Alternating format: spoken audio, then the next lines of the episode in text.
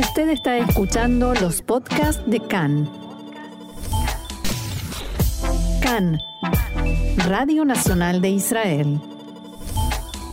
Hoy, miércoles 23 de noviembre, 29 del mes de Heshvan, estos son nuestros titulares.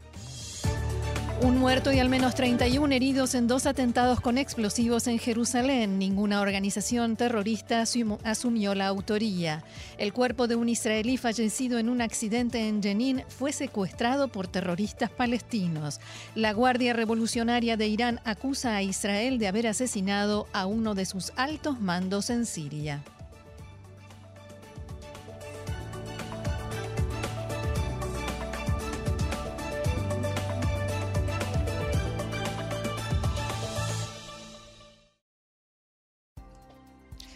Vamos entonces al desarrollo de la información. Un adolescente de 16 años de edad resultó muerto y al menos 31 personas sufrieron heridas en la mañana de hoy en dos explosiones en dos estaciones de autobús en Jerusalén.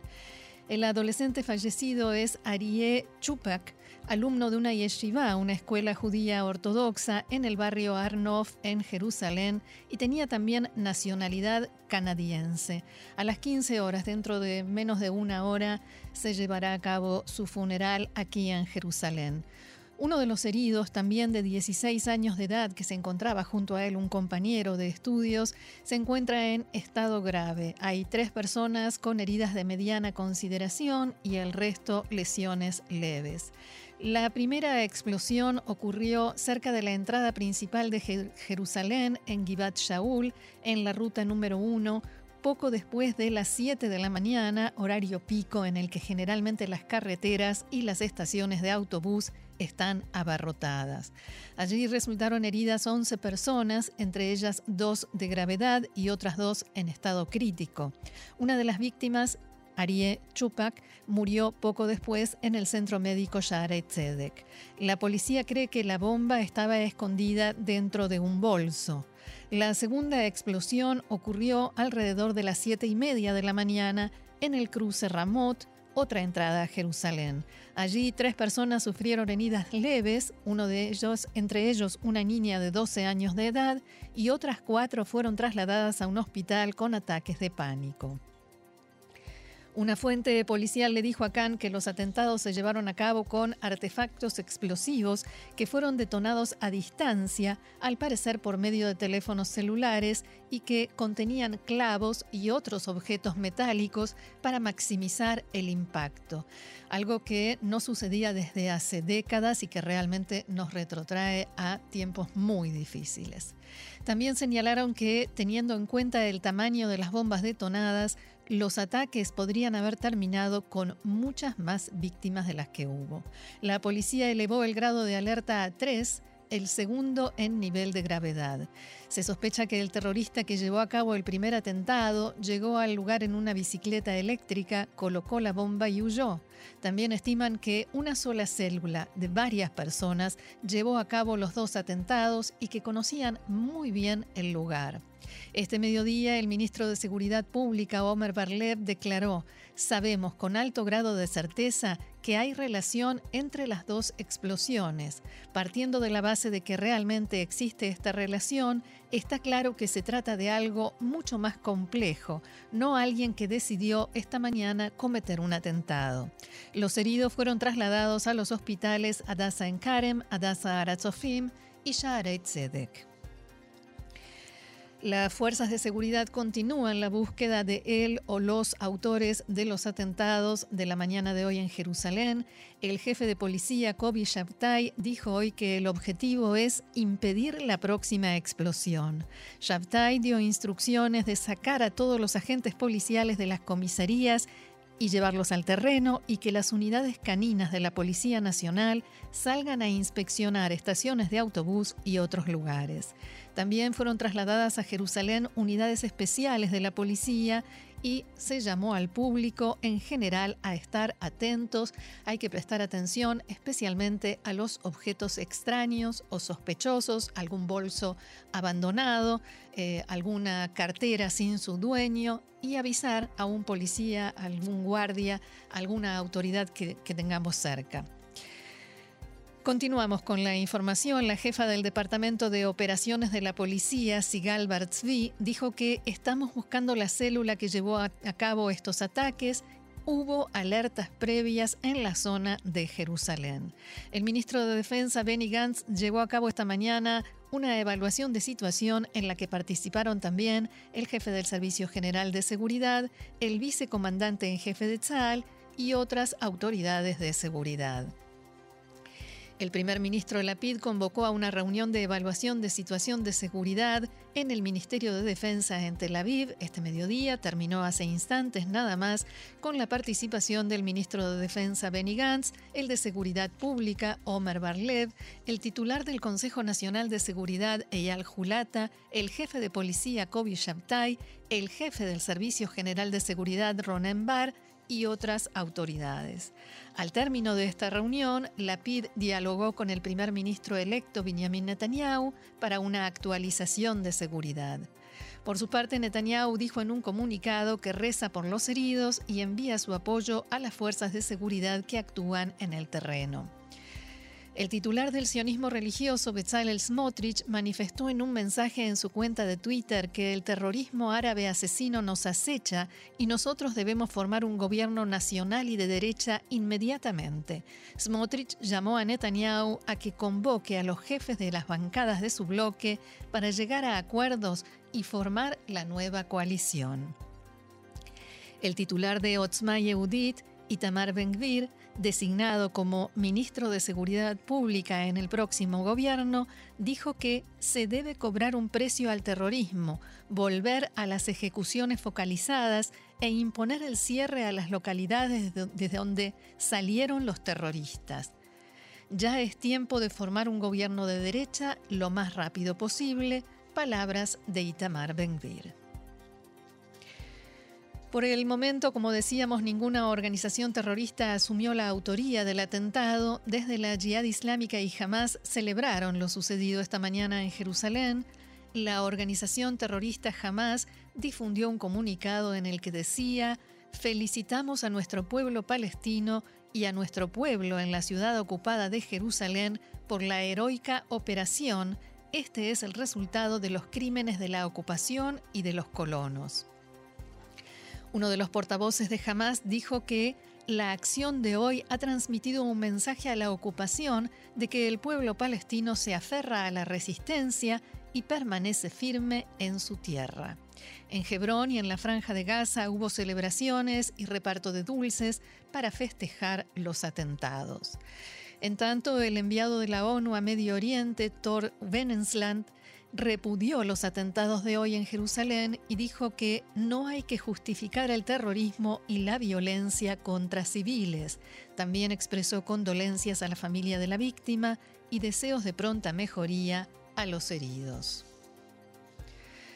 Cambiamos de tema sin alejarnos tanto, lamentablemente. El cuerpo sin vida de un joven israelí que murió en un accidente automovilístico fue secuestrado por palestinos armados de un hospital en la ciudad de Jenin. Tirán Fero, un joven druso de 18 años de la ciudad de Daliat al Carmel, entró anoche con un amigo al área de Jenin, en la margen occidental, con la intención de llevar a reparar su automóvil. Ambos resultaron gravemente heridos en un accidente. Tirán Fero fue trasladado al hospital Ibn Sina en la ciudad palestina de Jenin en estado crítico, donde posteriormente falleció. Palestinos armados entraron al hospital y se llevaron el cuerpo. El padre y el tío de Tirán acudieron al hospital y alcanzaron a estar junto a él mientras estaba internado. También el segundo joven involucrado en el accidente y que resultó herido de gravedad fue trasladado a un hospital, pero dentro de Israel al Hospital Rambam en Haifa. En Tzahal señalaron que se espera que el cuerpo de Tirán Fero sea entregado a su familia en Israel a la brevedad como un gesto humanitario necesario. El tío de Tirán, Edifero, dijo en diálogo con Khan que más de 20 hombres armados ingresaron al hospital en forma salvaje, en sus palabras, disparando al aire, gritando y secuestraron el cuerpo. El padre y el tío del joven se escondieron durante el incidente por temor a que también ellos fueran secuestrados o incluso peor, asesinados, y lograron regresar a Israel con ayuda de las fuerzas de seguridad preventiva de la autoridad palestina y en coordinación con Tzal. La familia de Tirán sostiene que los terroristas que ingresaron al hospital lo mataron cuando lo desconectaron del, respirador y se lo llevaron. El ministro de Defensa Benny Gantz dialogó con el padre de Tirán, Hussan Fero, y le dijo que su cuerpo será devuelto por las buenas o por la fuerza. La familia Fero comunicó al coordinador de las actividades del gobierno de Israel en los territorios que no está dispuesta a que ningún soldado de Tzal resulte muerto o herido en un operativo para recuperar el cuerpo de Tirán de manos de los terroristas en Jenin. Abro comillas, Tirán fue asesinado. Estamos dispuestos a esperar unos días para tratar de que esto se resuelva con calma. Fuentes palestinas dijeron que el cuerpo del joven se encuentra retenido en el campamento de refugiados de Jenin y se sospecha que se llevaron el cuerpo pensando que se trataba de un soldado israelí encubierto. En las redes sociales circuló la imagen del documento de identidad del joven israelí que cursaba el último año de la escuela secundaria y aún ni siquiera se había enrolado al ejército. La fuente citada señaló que los secuestradores exigen la liberación de palestinos encarcelados por Israel o los cuerpos de terroristas palestinos fallecidos que se encuentran en poder de Israel a cambio de Fero. En tanto, Israel lleva a cabo contactos con la autoridad palestina con ayuda de Naciones Unidas para recuperar el cuerpo. Mientras tanto, las fuerzas de seguridad se preparan para la posibilidad de que las autoridades decidan llevar a cabo un operativo para rescatar el cuerpo secuestrado. Y el ejército norteamericano llevarán a cabo la semana próxima un ejercicio aéreo conjunto que simulará un ataque a instalaciones nucleares de Irán y objetivos de las milicias chiitas leales a los iraníes. En tanto, el comandante en jefe de Tzal, Aviv Kojavi, que se encuentra de visita oficial en Estados Unidos, intenta presionar e impulsar a la cúpula militar norteamericana para acelerar los planes operativos y estrechar la cooperación entre los dos países.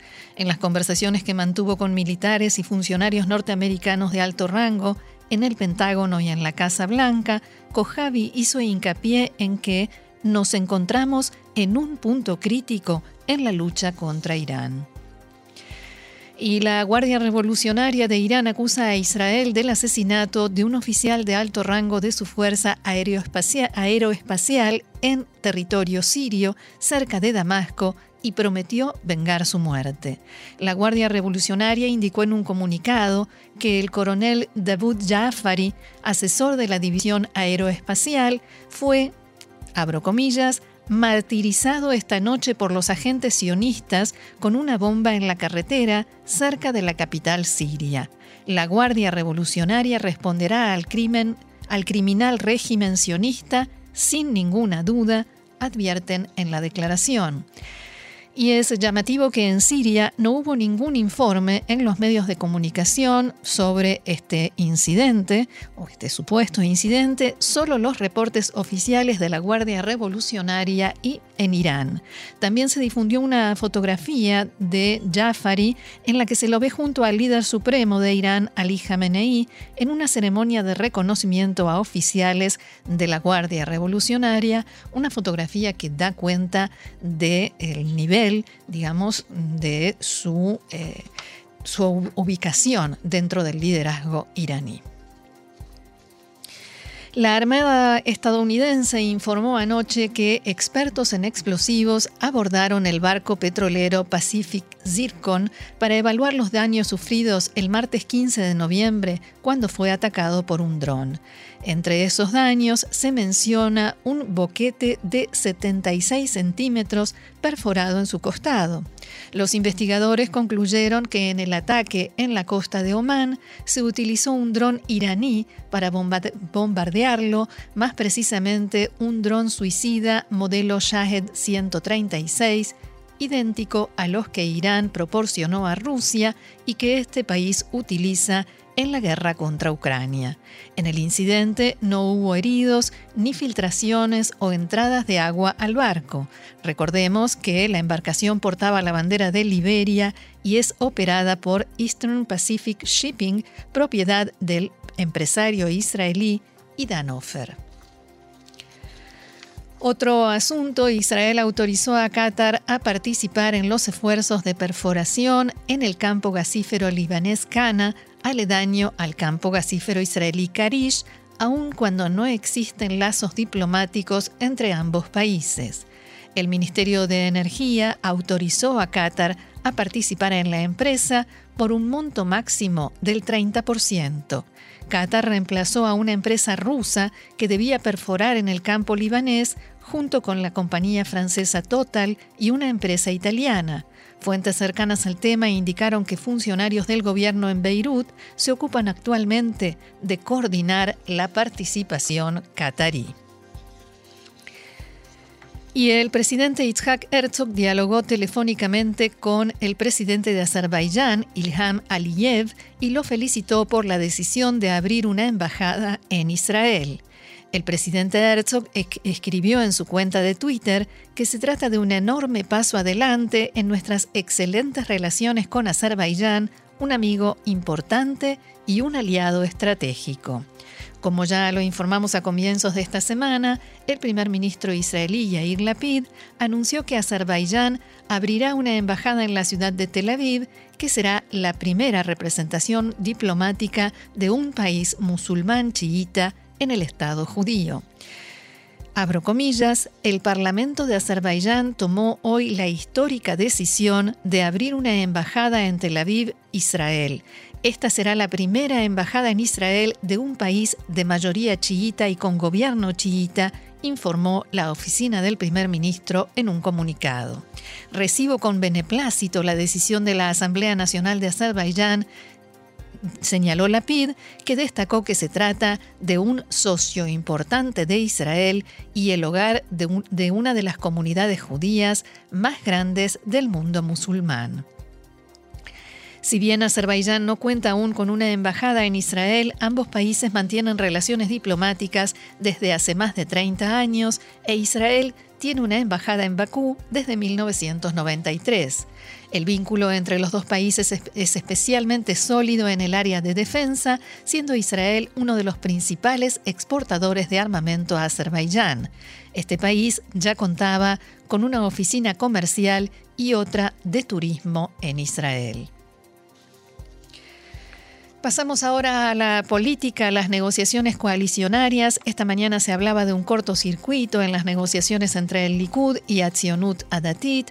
El primer ministro entrante, Benjamin Netanyahu, se reunió anoche en la Knesset con el titular de Atzionut Adatit, Bezalel Smotrich, y luego se iba a reunir también con el líder de Otzma Yehudit, Itamar Ben-Gvir, que retiró su decisión de congelar las negociaciones.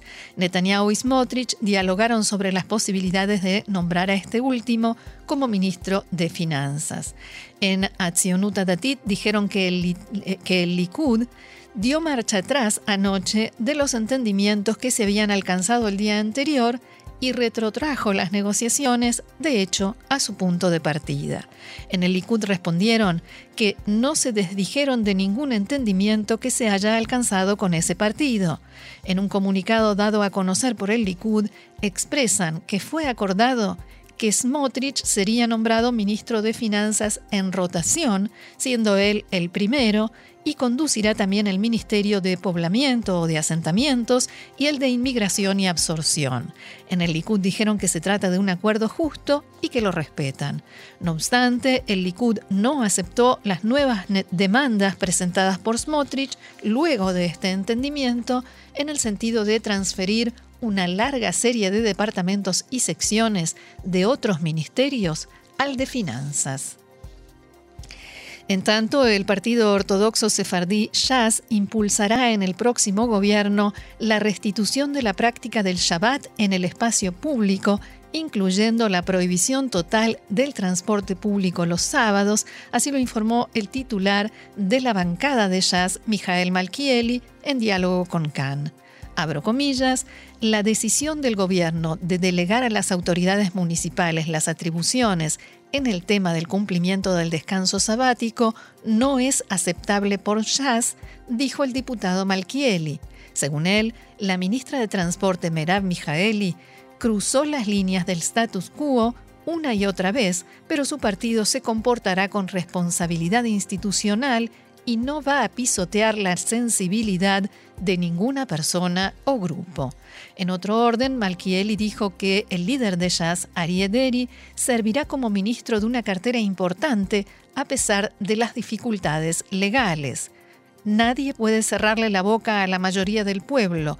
Lo haremos todo, incluyendo todo. Para eso tenemos una Knesset fuerte y unida.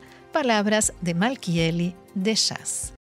Vamos a terminar con una noticia más liviana relacionada con el Mundial.